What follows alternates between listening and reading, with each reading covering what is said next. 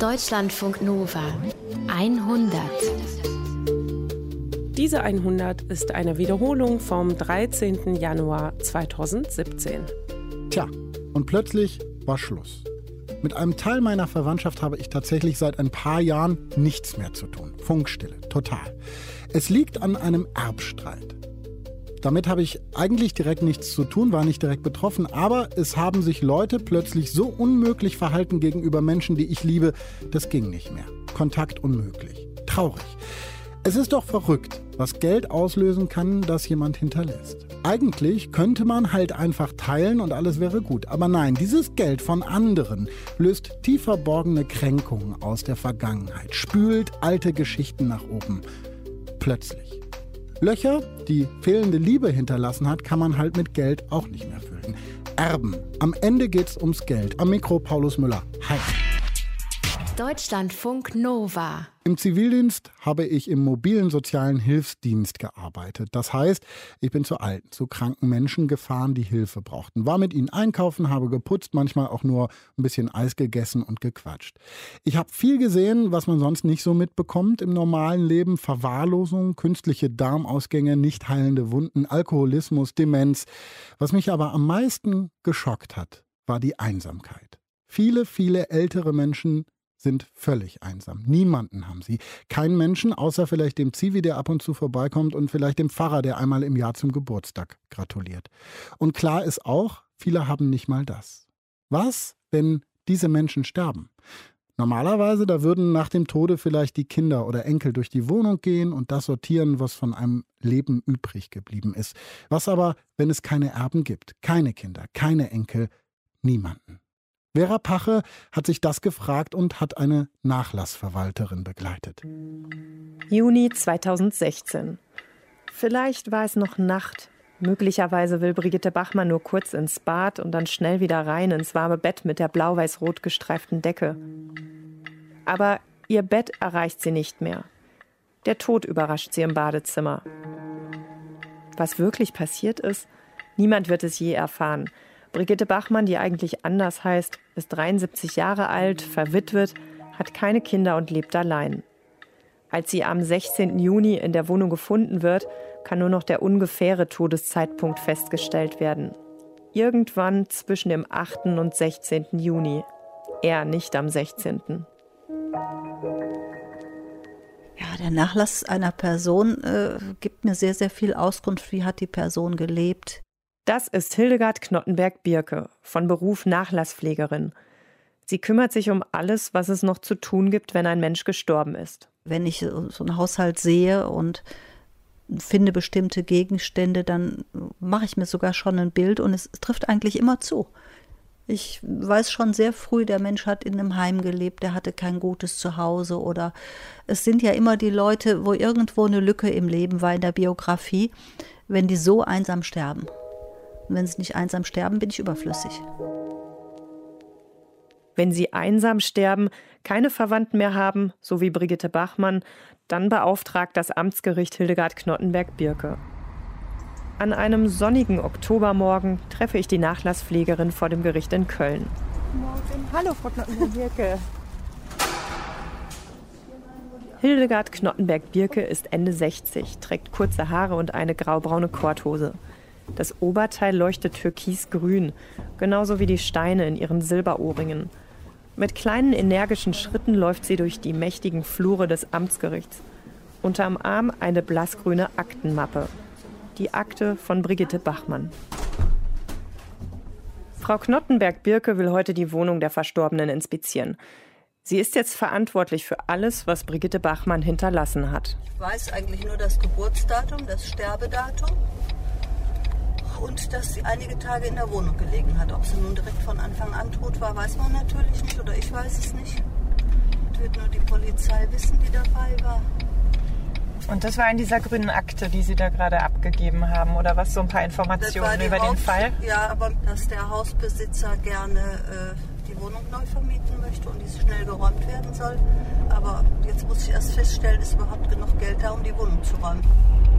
Die Frage danach, wie viel Geld Brigitte Bachmann hinterlässt, die ist entscheidend.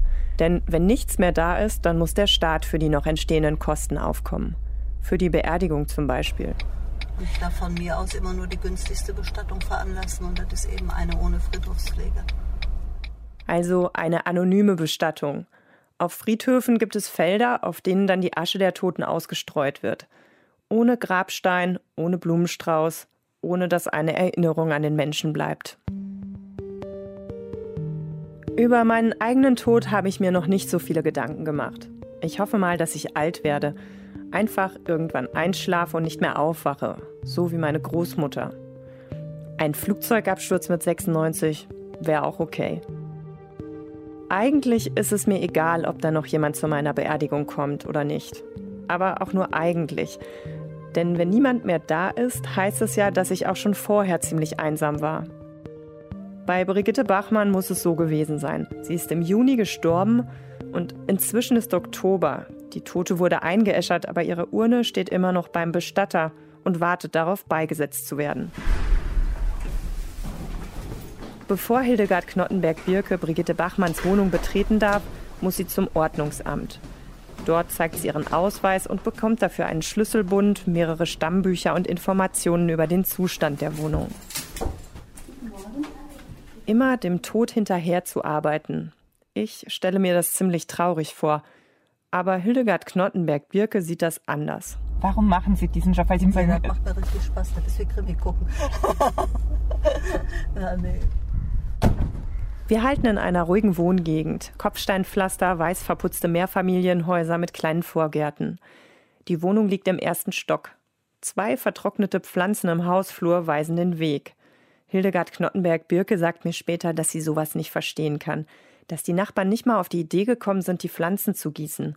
Sie findet das rücksichtslos. Wir wissen, Brigitte Bachmann ist im Juni eines natürlichen Todes gestorben. Aller Wahrscheinlichkeit nach lag sie ein paar Tage in dieser Wohnung, bevor sie gefunden wurde. Was wir nicht wissen, ob uns hinter dieser Wohnungstür ein starker Verwesungsgeruch erwartet.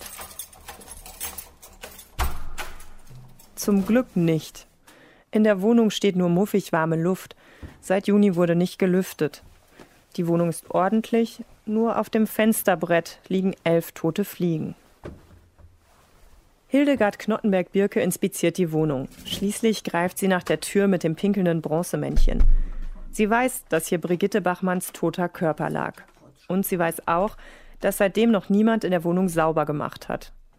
Mit Schwung öffnet sie die Tür, wirft einen Blick auf die Handtücher, die vor Monaten auf dem Badezimmerboden irgendwas notdürftig aufgesaugt haben.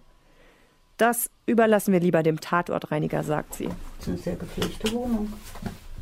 Da könnte durchaus noch ein Häppchen mehr sein an Finanzen. Die Nachlasspflegerin beginnt im Flur ein dunkelbraunes Schränkchen zu durchsuchen. Das sind alles, was du bis jetzt siehst, teure Möbel. Ne? Sie zieht ein Portemonnaie nach dem nächsten raus, öffnet es, fährt mit den Fingern durch alle Fächer und packt es dann wieder zurück. Man weiß ja bei so alten Leuten nie, haben sie noch, trauen sie den Banken, haben sie ihr Geld nach Hause geholt oder was? Ich habe das auch schon mal von anderen Menschen gehört, dass man dann wirklich in alten Möbeln irgendwo versteckt noch ja, Geld findet. Einmal hat sie die Wohnung eines Mannes durchsucht und irgendwo ganz hinten im Schrank hinter altem Gerümpel lagen vergilbte Papiere, Versicherungen, Sie stammten zum Teil aus dem Jahr 1976. Und ich war mir nicht sicher, ob es die überhaupt noch gibt, ob die noch existieren.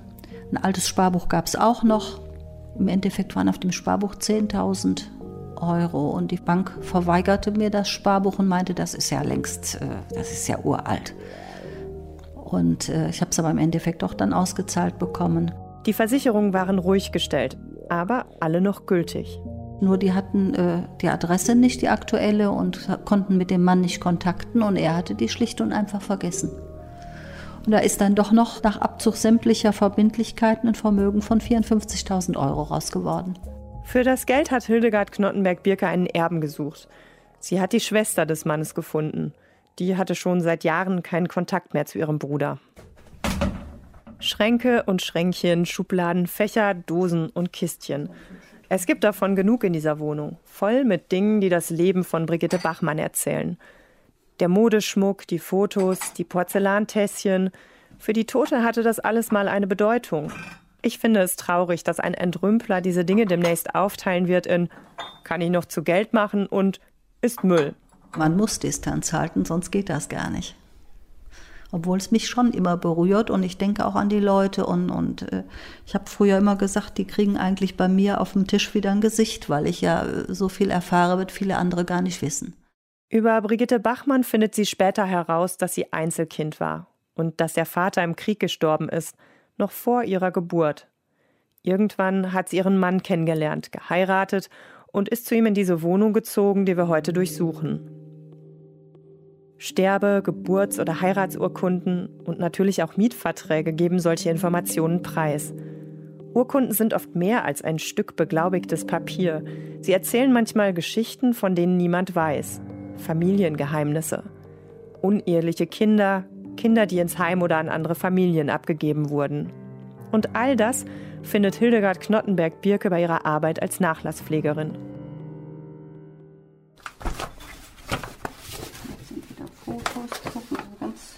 Ganz nette, lustige Leute, ne?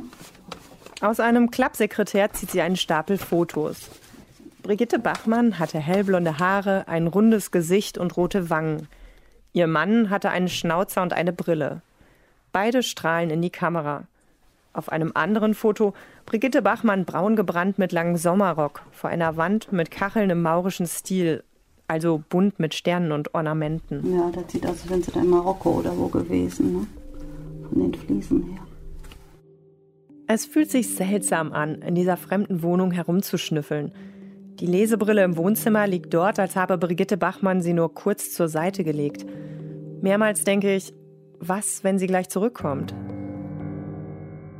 Aber es gibt niemanden mehr, der kommen könnte. Hildegard Knottenberg-Birke öffnet jede Schublade, fährt mit ihrer Hand durch Strumpfhosenberge und unter Pulloverstapeln entlang. Keine Spur von Geld, Juwelen oder Wertpapieren. Nur hinter der letzten Tür der Schrankwand, da ist dieser braune Lederkoffer. Die Nachlasspflegerin nimmt eine Leiter und will den Koffer aus dem Schrank ziehen. Wow. Ist der das ist festgeschraubt. Ach, der ist festgeschraubt. Ah, vielleicht sind da die Schlüssel Da von. müssen wir einen von den 100 Schlüsseln für haben. Wir haben bei der Wohnungsinspektion schon viele Schlüssel eingesammelt, aber keiner passt. Passt nicht. Uns bleibt nichts anderes übrig, als mit dem Rest der Wohnung weiterzumachen. In der Hoffnung, den Schlüssel zu finden, der zum Lederkoffer gehört. Also ähnlich dürfte aussehen. Als nächstes ist das Wohnzimmer dran. Es grenzt an eine offene Küche. Im Kühlschrank stehen noch immer die Dinge, die Frau Bachmann gerne gegessen hat. Eingeschweißte Würstchen, Mineralwasser, Milch. Im Wohnzimmerschrank liegen Pralinen und eine angebrochene Packung Maßriegel. Im Regal reihen sich Klassiker wie die Buddenbrooks an einen Schlemmeratlas. Dazwischen sitzt eine traurig blickende Charlie Chaplin-Puppe. Schrank auf, Schrank zu. Keine Spur vom Kofferschlüssel. Aber wir finden eine verschlossene Kassette. Endlich ein Schlüssel, der passt. Was hat sie drin, die Wäscheklammern? Friedhofssatzung. Das habe ich öfter. Das ist schon bezahlt und dann finden die das nicht und suchen das auch nicht. Ich hatte mal eine, die war, die war lesbisch, die Frau. Die wollte auf ihre Freundin bestattet werden. Das war auch alles gemacht. Der Friedhof war bezahlt, die Bestattung war bezahlt, die Blumen waren bezahlt. Ja, und ehe ich die Unterlagen kriegte, war die schon in Euskirchen auf dem Friedhof verstreut. Anonym, ohne Erinnerung. Die waren beide Nonnen, sind aus dem Orden ausgetreten und haben dann zusammengelebt. Aber haben dann eben auch nie mehr so richtig Beruf gekriegt, weil sie da rausgeflogen waren. Das ist Hildegard Knottenberg-Birkes Job. Sich tief in das Leben von anderen Menschen eingraben. Aber warum macht sie das?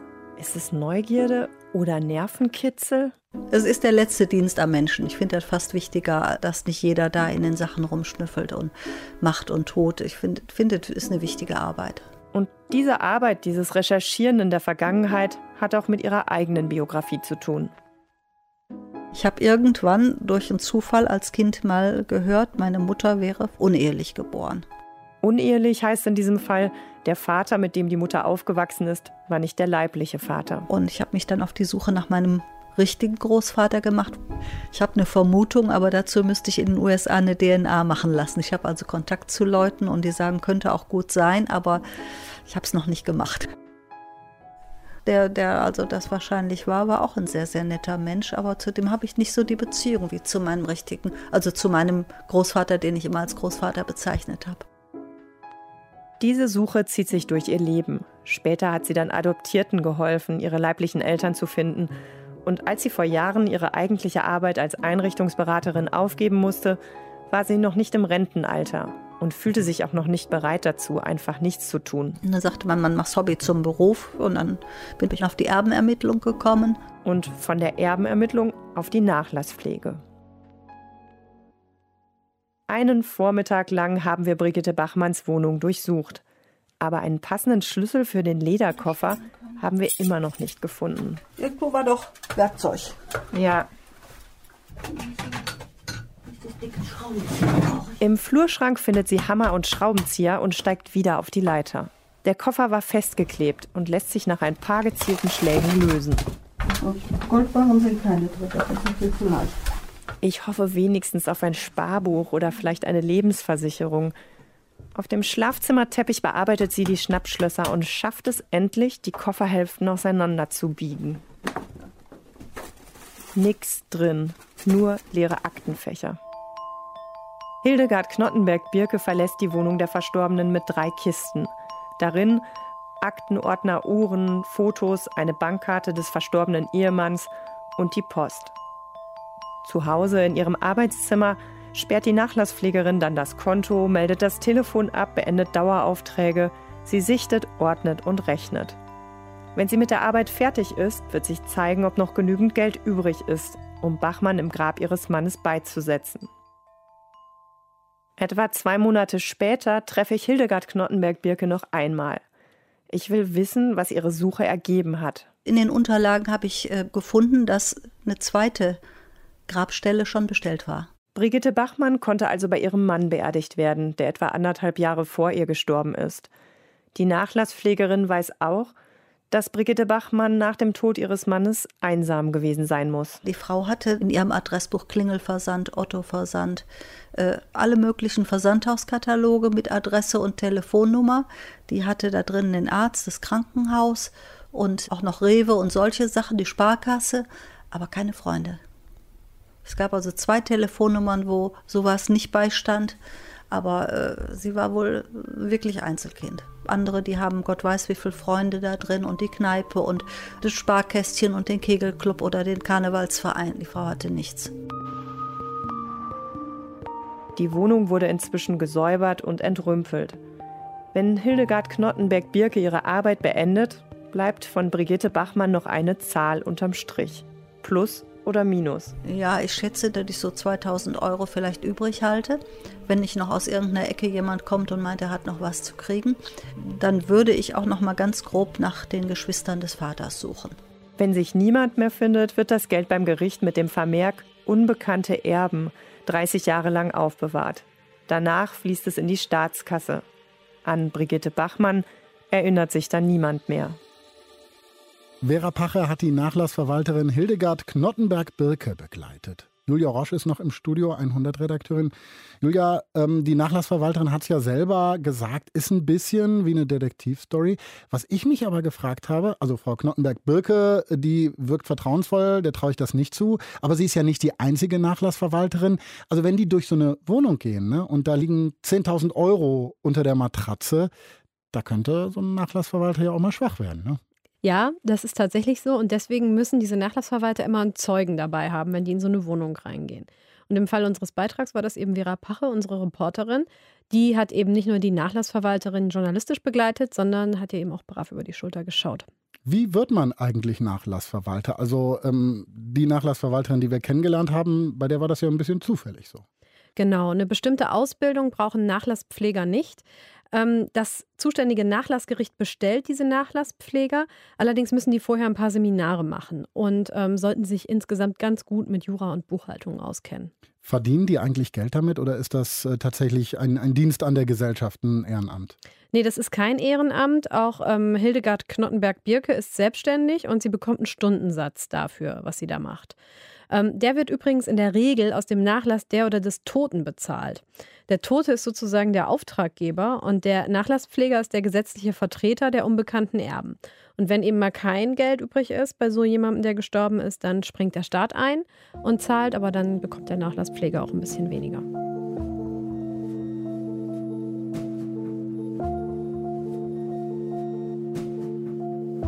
Dokumentarfilme über Waffenlobbyisten, undercover bei Unternehmensberatungen eingeschlichen. Das sind so Sachen, die Kollegin Julia Friedrichs schon gemacht hat. Das alles, sagt sie, war aber ein Spaziergang im Vergleich zu ihrer letzten langen Recherche. Da hat sie sich vorgenommen, mit Erben über ihr Geld zu sprechen. Und das ist schwieriger, als es sich anhört. Bis Julia eine Handvoll Erben gefunden hatte, die mit ihr reden wollten, sind tatsächlich zwei Jahre vergangen. Denn es gibt in Deutschland so eiserne Wahrheiten wie, über Geld spricht man nicht, noch weniger über das Geld der Familie. Jetzt ist Julia bei mir im Studio. Schön, dass du da bist. Hallo. Du hast dich so lange mit den Erben beschäftigt und auch ein Buch darüber geschrieben, das 2015 erschienen ist. Du bist Mitte 30. Wie bist du ausgerechnet auf dieses Thema Erben gekommen? Ähm, selber geerbt? Stange Geld? Nee, eine Stange Geld äh, war es nicht. Es war viel, viel banaler ich ähm, bin erwachsen geworden und mit mir all meine Freunde. Wir hatten die ersten Jobs, die ersten Kinder und ähm, plötzlich habe ich gemerkt, dass das Bild, was ich von uns, von meinen Freunden und von diesem Land hatte, dass das nicht stimmt. Was ist das für ein Bild?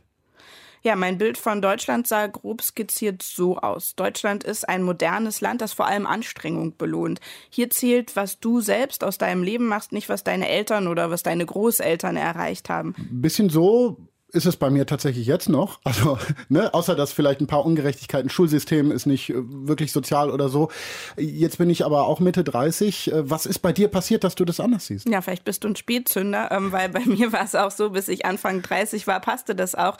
Meine Freunde und ich, wir haben studiert, Praktika gemacht und ähm, die ersten Jobs gemacht und nach und nach hat jeder von uns Fuß gefasst und am Ende waren wir alle angekommen. Es ging allen gut, aber so übermäßig wohlhabend ähm, war eigentlich keiner von uns. Ähm, viele meiner Freunde und ich auch, wir sind fürs Studium und für die Arbeit aus der Provinz in die große Stadt gezogen, sind da also neu zusammengewürfelt worden.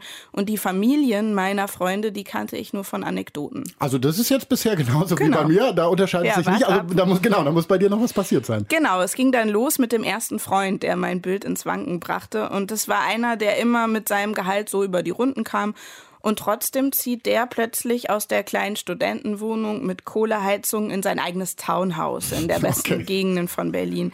Ein anderer äh, sucht nach Dachgeschosswohnungen im Halbmillionensegment. Der eine hat von heute auf morgen eine Bürowohnung, einer hat ein Ferienhaus in Frankreich, eine andere eins in der Schweiz. Das ist bei mir tatsächlich anders. Also ich kenne ein paar Leute, die irgendwie in einer Baugruppe zusammen bauen und äh, dafür dann vielleicht auch 30.000 oder sowas geerbt haben. Mm, aber so richtig fette Buden sind da nicht. Äh, bei dir im Freundeskreis hast du ja auch gesagt, ist es so, dass das nicht alle getan haben. Mm, ein paar Leute kommen irgendwie über die Runden, ähm, haben auch mies bezahlte Jobs. Das ist ja irgendwie problematisch dann, oder? Genau, als ich angefangen habe, mich mit dem Erben zu beschäftigen, habe ich gemerkt, wie sich bei den Gesprächen über Immobilien, ähm, das war so das, wo es zutage trat, der, die Freundesrunden teilten. Die einen, die klagen und machen sich Sorgen, wie sie die Mieten zahlen sollen, die immer mehr durch die Decke gehen und die anderen sagen gar nichts. Also vielleicht solltest mhm. du auch bei deinen Freunden mal einfach genauer hinhören. Ähm, die haben, das habe ich dann später erfahren, eben mit dem Geld ihrer Eltern und Großeltern Wohnungen gekauft und das war denen auch ein bisschen peinlich. Wenn einem sowas klar wird, also wenn dir das klar geworden ist an dem Punkt, die haben richtig Geld geerbt, macht dich das dann nicht auch ein bisschen neidisch, wenn du es nicht hast? Klar. Also ich kann mich an einen Tag genau erinnern, während der Recherche, da bin ich durch eine Wohnung gegangen, 150 Quadratmeter, Back Backsteinbau in allerbester Lage in Berlin. Ja, sowas, was alle gerne hätten, ich auch. Und ähm, ich habe gedacht, ja, schön wäre es schon, von den Großeltern mal eben eine halbe Million ähm, zu bekommen. Ja. Ja, und ähm, das geht ja nicht nur mir so. Ähm, ich erinnere mich noch gut an einen Abend mit einem meiner besten Freunde in seiner Küche hier in Köln.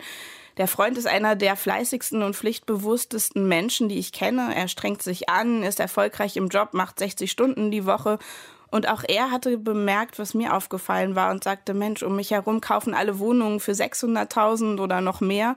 Der hat dann an sein Konto gedacht, an seine Frau und sein Baby und hat gesagt, Egal, Never ever wahrscheinlich. Genau, egal wie viel ich arbeite, egal was ich tue, wir können uns hier nie etwas leisten. Und das war der Moment, in dem es dann bei mir Klick gemacht hat. Und ich habe gemerkt, manche meiner Freunde und ich sind uns weniger ähnlich, als ich dachte. Und plötzlich zählt eben genau das, wovon sich viele meiner Freunde lange abgrenzen wollten. Das, was ihre Eltern und Großeltern in der Provinz gemacht hatten und eben wie die ein, zwei Generationen davor ihr Geld verdient und angelegt haben. Ja, und dann plötzlich mit Mitte 30 oder so spielt es dann wieder doch eine Rolle Rolle, aus was für einer Familie ich komme. Du schreibst in deinem Buch, dass ähm, Soziologen uns, also wir, die wir jetzt zwischen 25 und 40 sind, als Erbengeneration bezeichnen. Ähm, ist das also tatsächlich neu, was gerade passiert, dass Erbschaften so wichtig sind? Ja, genau. Das ist neu. Das ist eine neue Entwicklung und das macht es so schwer, die Tragweite zu verstehen. Aber bis vor 20 Jahren haben sich die allermeisten von denen, die was haben, diesen Wohlstand tatsächlich im Wesentlichen selbst erarbeitet. Und, und selbst gespart. Genau, und, ja. mhm. genau.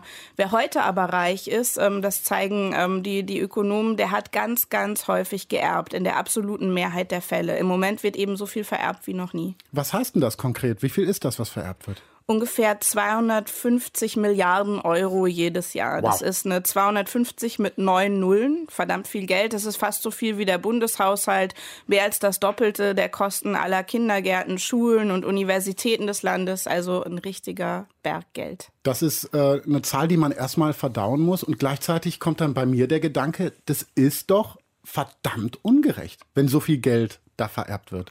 Und das naja, sage ich das, jetzt nicht aus Neid, ne? Genau, also, also, dass so viel Geld vererbt wird, ist ja eigentlich erstmal eine gute Nachricht, weil die vor uns haben so viel aufgebaut. Das Problem ist nur, dieses Geld verteilt sich eben sehr, sehr, sehr ungleich. Das liegt daran, dass schon unter unseren Eltern das Vermögen so ungleich verteilt ist wie in keinem anderen Land in Europa. Und das Erben, das überträgt eben diese Ungleichheit auf uns, auf die nächste Generation. Genau die Hälfte der Deutschen erbt nichts oder sogar Schulden, die sind raus. Und ein Drittel erbt so viel, das sind dann meine Freunde, dass sie davon Wohnungen kaufen können und sich nicht mehr über die Miete ärgern müssen. Und dann gibt's eben noch ein paar Erben, die bekommen ganz, ganz viel. Zehn Prozent der Erben bekommen über die Hälfte dieses gesamten Geldberges und müssen theoretisch nie selbst arbeiten. Ähm, du hast mit Erben gesprochen, die tatsächlich so leben.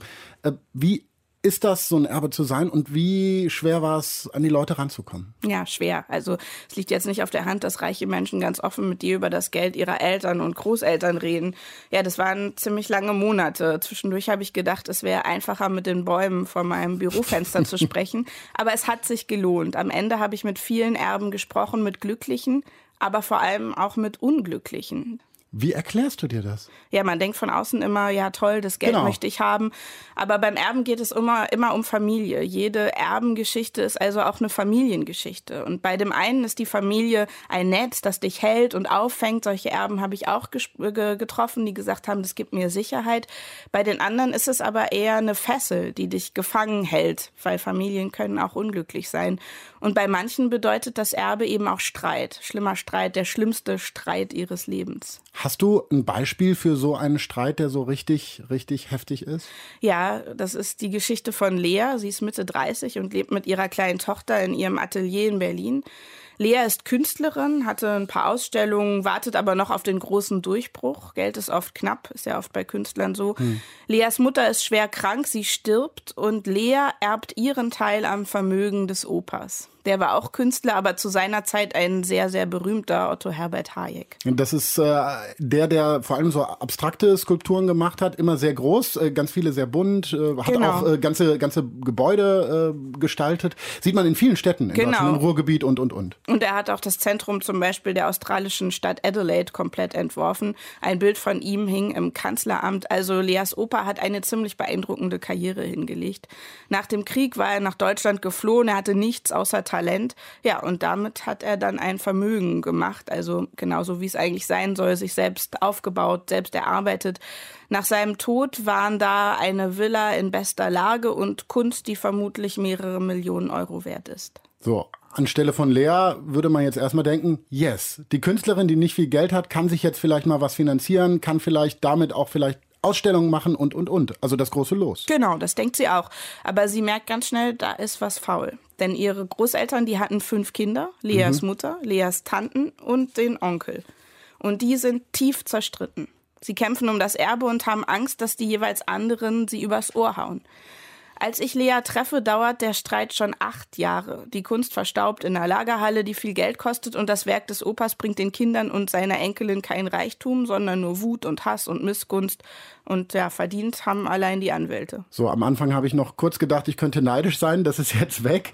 Ähm, wie kann sowas sein? Also, wenn, wenn es tatsächlich um eine große Villa geht, um Kunst im Wert von mehreren Millionen, hast du gesagt, und das sind fünf Leute, dann würde ja für jeden noch irgendwie genug Geld bleiben eigentlich. So denkt man sich das, aber ähm, im Fall von Leas Familie ist es besonders schwierig, denn die Erben müssten sich einigen, die Kunst gemeinsam zu verkaufen, aber sie vertrauen sich nicht. Die Lea hat gesagt, ihr Onkel und die Tanten, die kommen ihr vor wie kleine Kinder, die immer noch darum ringen, wer Papas Liebling war, wer immer bevorzugt wurde. Der Onkel hat als einziger Sohn immer alles bekommen, sagt Lea, und die Mädchen fanden das natürlich furchtbar.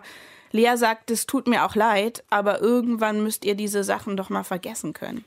Da, bei so Erbengeschichten denke ich immer, die Leute sind doch tatsächlich erwachsen und die können doch jetzt mal äh, dafür, dass sie eben das Geld bekommen, mal diese ganzen Sachen beiseite stellen. Das Aber sollte man meinen, genau. Aber das, was in Leas Familie passiert, ist typisch. In jedem vierten Erbfall zerstreiten sich die Erben komplett. Und je mehr Geld da ist, desto häufiger wird gestritten.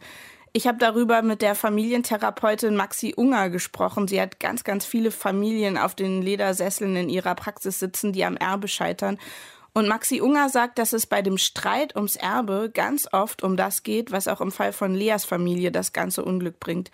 Die Kinder verstehen das Testament der Eltern als eine Art Endabrechnung der Elternliebe. Die denken dann, meinen Bruder mochten sie schon immer mehr als mich und jetzt soll er auch noch mehr Geld bekommen das lasse ich mir nicht gefallen. Hm. Also das heißt, es geht gar nicht ums, um, ums Geld, sondern es geht um, um Gefühle. Genau, und dann kämpfen die Kinder um das Geld, eigentlich aber kämpfen sie um die Wertschätzung der Eltern, die aber, das ist dann oft das besonders Bittere bei solchen Erbstreitigkeiten, ja leider tot sind und nichts mehr erklären können.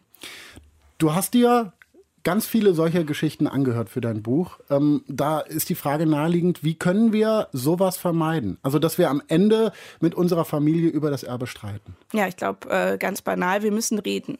Wir müssen endlich mit unseren Eltern und Großeltern über die Frage, wie die ihr Erbe verteilen wollen, welche Erwartungen sie damit verbinden, reden. Und das am besten sozusagen jetzt, wo Unbedingt. noch alles in Ordnung ist. Äh, man kann ja auch vorher Regelungen schaffen wahrscheinlich. Ähm, und was ein Gedanke, der mir gekommen ist, jetzt wo immer mehr Patchwork-Familien da sind, wird es ja auch immer noch komplizierter. Genau, das sagen viele. Das Patchwork hat Sollbruchstellen, die im Erbe oft brechen, also die, die, neuen kind, äh, die neue Frau und die alten Kinder.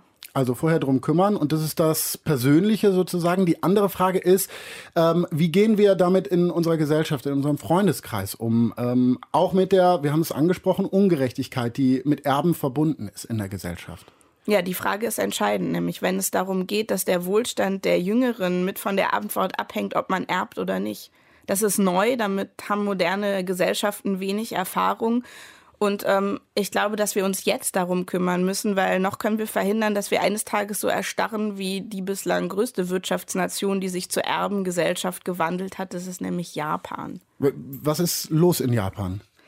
Ja, Japan ist ein besonders reiches und gleichzeitig besonders altes Land. Die Babyboomer, die nennen sie da Klumpengeneration, die haben so einen Wohlstand erarbeitet wie nirgendwo sonst auf der Welt. Und das äh, Geld ballt sich eben bei den über 60-Jährigen. Das ist bei uns auch so, aber in Japan ist es noch viel, viel krasser.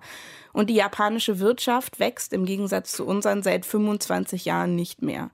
Und ähm, für die Jüngeren ist es eben schwerer geworden, Geld zu verdienen, so viel Geld, dass sie ein gutes Leben führen können. Und junge Japaner sind deshalb die erste Generation in einem Industrieland, denen es nicht besser geht als ihren Eltern. Aber trotzdem geht es ihnen nicht schlecht, weil äh, sie natürlich auch von dem Vermögen ihrer Eltern genau. äh, ähm, profitieren. Genau, weil die Eltern haben nämlich so viel erarbeitet, dass es für mehr als eine Generation reicht. Klingt aber doch erstmal gut. Also ich meine, dann, dann kann ich mich auch ein bisschen zurücklehnen oder so. Genau, das ist der Traum, ähm, den du auch gerade schon angesprochen angesprochen hast. Aber wenn man sich das anschaut, wie es dann in echt ist, dann sieht man, es ist ein großes Unglück, weil viele junge Japaner erlahmen. Sie engagieren sich kaum.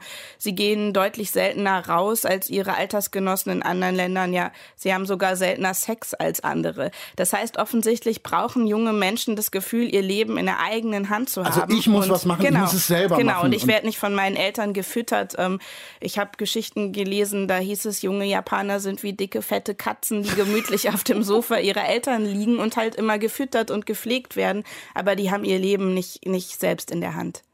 Das klingt total traurig. Ja, und wenn schlimm. wir uns jetzt vorstellen, das könnte in Deutschland auch so passieren, wäre das höchst deprimierend. Deswegen die Frage, was können wir tun, damit es nicht passiert? Was ist da deine Einschätzung? Ich glaube, wir müssen mit diesem Riesengeld, mit, dieser, mit diesem Erbe verantwortungsvoller und klüger umgehen. Ich glaube, wir müssen es besser verteilen. Wir müssen es so verteilen, dass es immer dem dient, dass die, die nachkommen, ihr Leben selber leben können. Das heißt, wir müssen damit Schulen bauen, wir müssen damit Also Universitäten Erbschaftssteuer bauen. heißt das. Ja, das heißt das. Erbschaftssteuer erhöhen. Und so und das. reinstecken in Schulen, in Universitäten und dafür sorgen, dass die, die nachkommen, selbst entscheiden können, was sie mit diesem Land machen können wollen. Julia Friedrich, danke. Gern.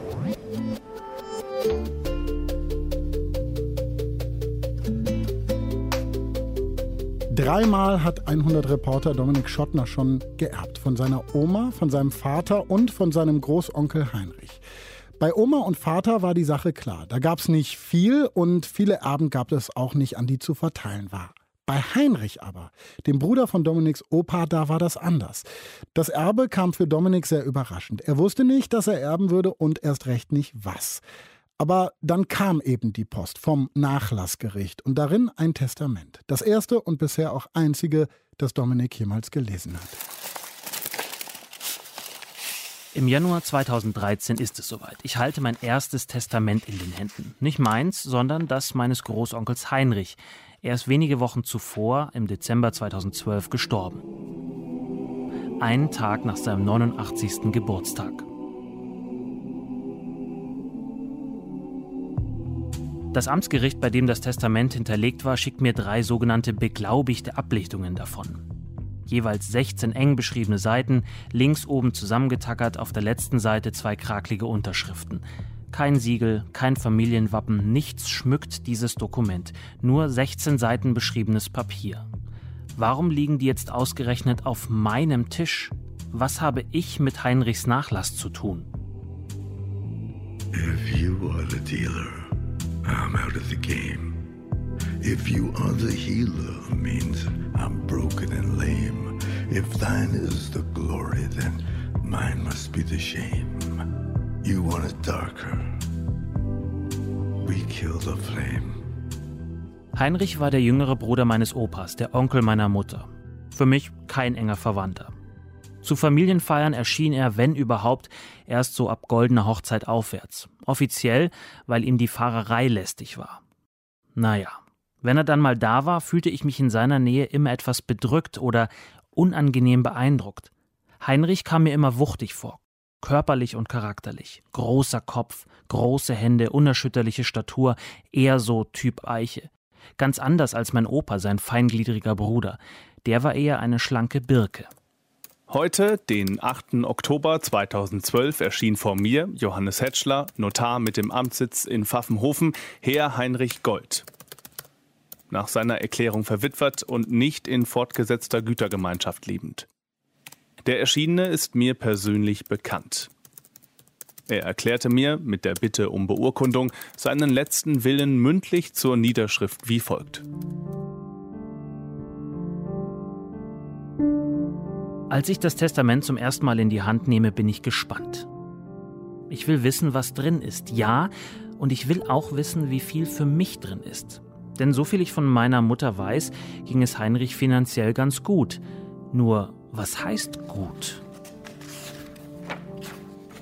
Nach ein paar Zeilen lesen halte ich erstmal inne und warte auf einen Anflug von Trauer. Aber nichts. Wieso auch? Heinrich und ich hatten diese Art Nicht-Beziehung, wie sie Verwandte oft haben. Stattdessen macht sich in mir ein anderes Gefühl breit, ein unbekanntes, mächtiges.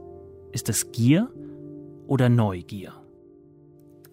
Ich, Heinrich Gold, geboren am 18. Dezember 1923, bin deutscher Staatsangehöriger. Ich bin weder durch Erbvertrag noch durch gemeinschaftliches Testament gebunden und kann über meinen Nachlass frei verfügen. Heinrichs Nachlass besteht aus zwei Bankkonten, einem Rentnerauto und einem großen möblierten Haus in einem kleinen Ort in der Holledau, einer ziemlich reichen Gegend nördlich von München. Genau dieses Haus zeigt mir schnell, dass ich als Erbe nicht nur bald ein bisschen mehr Geld, sondern auch mehr Pflichten haben werde. Sehr geehrter Herr Schottner, für oben genanntes Vorhaben wurde vom Landratsamt eine Baugenehmigung erteilt. Als Nachbar sind Sie am Baugenehmigungsverfahren zu beteiligen. Mein Großonkel ist kaum einen Monat tot, da meldet sich das Landratsamt per Brief bei mir. Auf dem Grundstück neben dem Haus meines Großonkels soll gebaut werden und da muss ich, der neue Nachbar, mich dazu verhalten. Denn nehme ich das Erbe an, bin ich automatisch Rechtsnachfolger des Erblassers. Mit allen Rechten, aber eben auch Pflichten. Meine Frau Lore Gold ist am 22.09.2007 gestorben. Die Ehe mit ihr war meine einzige.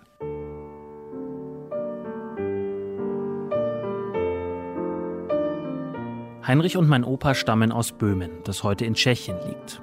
Nach dem Zweiten Weltkrieg und der Flucht landen sie in Bayern, fassen Fuß, finden Jobs und Freunde. Mein Opa mehr, Heinrich weniger.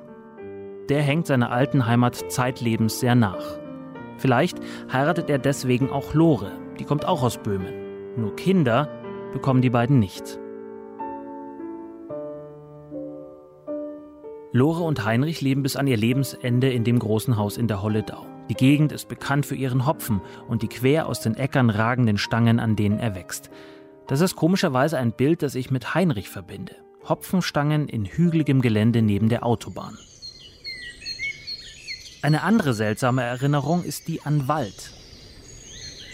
Erstaunlich lange, eigentlich sogar bis zur Recherche zu diesem Beitrag, dachte ich, Heinrich sei Förster gewesen, Oberförster, irgendwas Höheres, wo man gut verdient und hinterher gut abgesichert ist. Förster, sagt mir meine Oma, war Heinrich aber gar nicht, sondern Beamter im Forstamt, ein offenbar sehr fleißiger. Die von mir nachstehend eingesetzten Erben teile ich in zwei Gruppen. Bei der einen Gruppe handelt es sich um Verwandte von mir, bei der anderen um Verwandte meiner Frau. Wie sich diese Gruppen zusammensetzen, wird nachstehend von mir genau bestimmt. Mit Sicherheit lag es vor allem an Heinrichs Art, dass das hier so komisch formuliert ist. Aber ein wenig auch daran, dass er und Lore keine Kinder hatten. Keine natürlichen Erben, unter denen er das Erbe zu gleichen Teilen hätte splitten können. So muss sich Heinrich entscheiden, wer kriegt wie viel. Er geht dabei genauso akribisch vor, wie er auch als Beamter gearbeitet hat. Mit Verstand, weniger mit dem Herzen. Die nachstehende Erbeinsetzung treffe ich so, dass die zu der einen Gruppe gehörenden Erben zusammen Erben zu einhalb Anteil werden und die zur anderen Gruppe gehörenden Erben ebenfalls zusammen Erben zu einhalb Anteil werden. Heinrich sorgt für Klarheit. Dafür ist ein Testament da, einerseits. Andererseits kann es auch ein Spiegelbild der Beziehungen sein, die der Verfasser Zeit seines Lebens hatte. Menschen, die der Person sehr nahe standen, bekommen mehr als weit entferntere. Das gibt zwar oft Ärger, aber meistens gibt es ja irgendwelche Gründe für die Bevorzugung. Bei meinem Onkel Heinrich vermisse ich das. Er teilt seinen Nachlass unter 24 Personen auf. Der Großteil ist rechtlich Familie, das ist okay, aber bei 24 Menschen, wo bleiben denn da die Gefühle? Wo die Liebe? Gab es überhaupt Liebe? Wenn nachstehend bei den Erben von einer Gruppe die Rede ist, dann sind damit diese beiden Gruppen gemeint. Meine Oma kennt Heinrich von allen Erben wohl am längsten und am besten. Sie will aber nicht, dass ich unser Gespräch darüber aufnehme, aus Angst, etwas Falsches zu sagen. Mehrmals wiederholt sie aber sinngemäß, dass sie Probleme mit dem geerbten Geld habe, weil sie und Heinrich nie allzu eng waren. Wie, fragt meine Oma, müssen sich dann erst die anderen Erben fühlen, die Verwandten von Heinrichs Frau Lore? Wer sind die überhaupt? Ich möchte die anderen kennenlernen. Das ist nicht ganz einfach bei 15 Leuten, die verstreut über Deutschland und Österreich leben, zum Teil recht alt sind, keine E-Mail-Adressen haben und nicht im Telefonbuch stehen. Und dann ist da ja noch die Sache an sich. Meine Anfrage könnte man falsch verstehen. Ja, hallo, Dominik Schottner ist hier. Wir waren vor ein paar Jahren mal Teil derselben Erbengemeinschaft von Onkel Heinrich. Würden Sie darüber vielleicht mit mir für einen Radiobeitrag sprechen? Okay, die Recherche lief schlecht. Sehr schlecht. Mindestens einer der Miterben ist tot, ein anderer stellte sich stumm. Ein dritter antwortete zwar schnell, aber so kryptisch, dass wir leider nicht zusammenkommen. Und eine früher bekannte Fernsehmoderatorin, die genauso heißt wie eine Miterbin und zufällig auch ganz in deren Nähe wohnt, wies mich freundlich darauf hin, dass sie leider, leider nicht die Gesuchte bin, aber viel Erfolg bei der Suche. Für den Fall meines Ablebens bestimme ich Folgendes. Zu meinen alleinigen Erben bestimme ich a.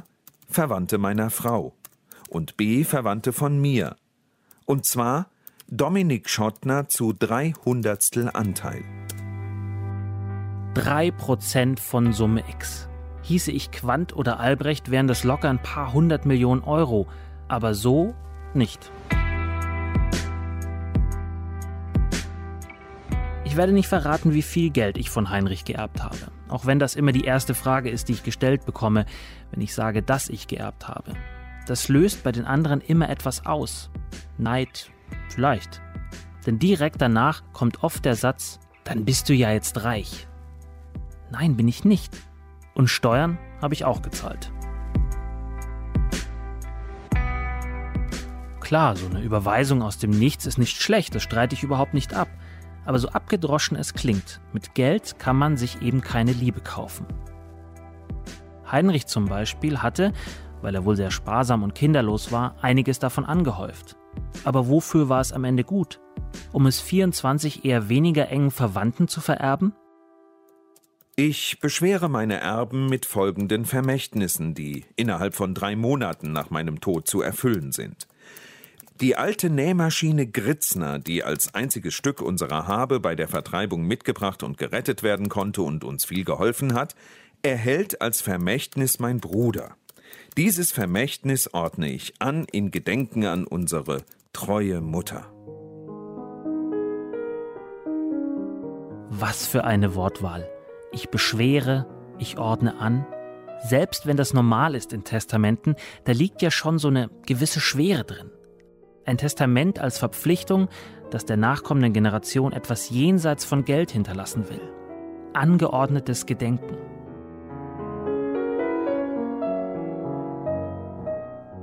Die Nähmaschine steht heute übrigens bei meiner Mutter zu Hause gut sichtbar im Flur.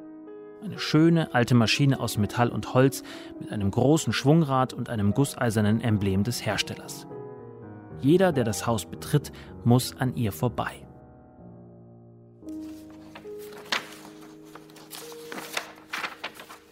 Auch auf den anderen Seiten des Testaments lässt Heinrich keine Gelegenheit aus, Anweisungen zu geben, wie mit seinem Nachlass zu verfahren sei.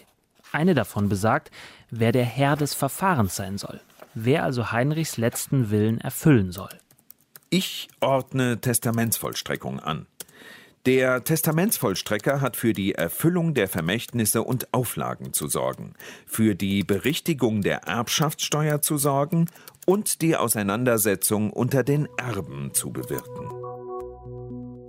Der Testamentsvollstrecker ist Heinrichs Kundenberater bei der Bank. Ein sehr freundlicher, vertrauenserweckender, bayerisch sprechender Mann, der sich qua Beruf gut mit Zahlen auskennt und wohl auch gut Häuser verkaufen kann. Ohne zu zögern spricht er mit mir über seinen ehemaligen Kunden, über das Testament und die kleinen und großen Probleme, die ihm die Vollstreckung und wir Erben bereitet haben. Er erinnert sich gern an Heinrich, aber nein, bitte nicht öffentlich. Ich verstehe das. Über Geld, Tod und auch über das Erben zu reden fällt vielen schwer, mir auch. Nur, es bringt halt nichts. Außer Bauchschmerzen, wenn ich aufs Konto gucke und dort Geld sehe, mit dem ich hadere. Also gehe ich es lieber offensiv an. Vielleicht hätte mein Großonkel Heinrich das auch mehr tun sollen. Vielleicht hätte er uns verpflichten sollen, dass wir Erben uns innerhalb einer bestimmten Zeit treffen und kennenlernen. Schaffen wir es nicht? Kein Erbe. Das wäre ein echtes Vermächtnis, ein Dienst an der Familie gewesen. Aber die war ihm ja fremd. Onkel Heinrich teilt auf. Dominik Schottner hat uns über sein Erbe erzählt. Und das war es auch schon wieder. Eine 100 über das Erben. Und ich bin mir sicher, das Thema wird uns wieder beschäftigen. Steckt noch wahnsinnig viel drin. Da gibt es ganz viele Geschichten zu. Für diese Sendung danke an Vera Pache, die die Nachlassverwalterin begleitet hat. An Dominik Schottner, der uns erzählt hat, wie es war, von Großonkel Heinrich zu erben. An Julia Friedrichs, die uns mit Zahlen und Fakten rund ums Erben gefüttert hat. Vielen Dank auch an Rahel Klein online und Nastja Schwabska in der Technik. Danke an Julia Roche für die Redaktion dieser Sendung. Habt ein schönes Wochenende und redet mit den Menschen über Geld, über das, was ihr vielleicht mal erbt, noch bevor es zum Streit kommt. Ich bin Paulus Müller und das war 100. Deutschlandfunk Nova 100. Ja, ich finde es immer wieder kurios, wie die Menschen, die wir für die 100 anfragen, reagieren auf diese Anfragen. Manchmal sind sie sehr überrascht, manchmal sind sie sehr ablehnend, manche sind auch einfach nur extrem souverän. Im Fall der Geschichte zu Heinrichs Testament bei mir war das jetzt insofern speziell, als es ja meine Familienmitglieder waren, die ich da angefragt habe. Oder eigentlich noch ein bisschen anders, es waren Familienmitglieder, von denen ich lange nicht wusste, dass sie zu meiner Familie gehören. Und die wussten das ja auch nicht, dass ich ein Verwandter von ihnen bin. Und das in Kombination mit dem Thema meiner Anfrage, nämlich äh, lasst uns mal über das Testament unseres gemeinsamen Verwandten Heinrich sprechen, das hat natürlich für einige Irritationen gesorgt. Äh, die kurioseste Antwort, die ich von einer Verwandten von mir bekommen habe, war, wie sind Sie eigentlich an meine E-Mail-Adresse gekommen? Tja, wie bin ich an die gekommen? Den Namen kannte ich ja aus dem Testament und dann habe ich diese eine Suchmaschine im Netz bemüht und siehe da, die Suchmaschine kannte die E-Mail-Adresse. Als ich mit der Frau Knottenberg-Birke in dieser Wohnung war und wir wirklich jeden Schrank geöffnet haben und alle Tassen rausgeräumt und wieder rein und die Fotos und das Silberbesteck und Schalen und Schälchen und ja, da wird einem erstmal so richtig bewusst, wie viel Kram und Krempel wir alle haben. Und Frau Knottenberg-Birke hat mir dann auch erzählt, dass sie im Laufe der Jahre während dieser Arbeit, dass sie dann ein ganz anderes Verhältnis zu sich und zu ihrem Besitz bekommen hat und dass sie auch viel strenger geworden ist mit Sachen, die sie behält und hinstellt oder einfach wegtut. Und ja, mir ging das dann so ein bisschen ähnlich. Ich habe vor ein paar Wochen bei mir zu Hause aufgeräumt und hatte auch ganz viele Dinge in der Hand und habe auch darüber nachgedacht, ja, wie wäre das jetzt eigentlich, wenn jemand anders mein ganzes Regal ausräumen und durchforsten müsste? Deutschlandfunk Nova 100. Jeden Sonntag um 16 Uhr. Mehr auf deutschlandfunknova.de.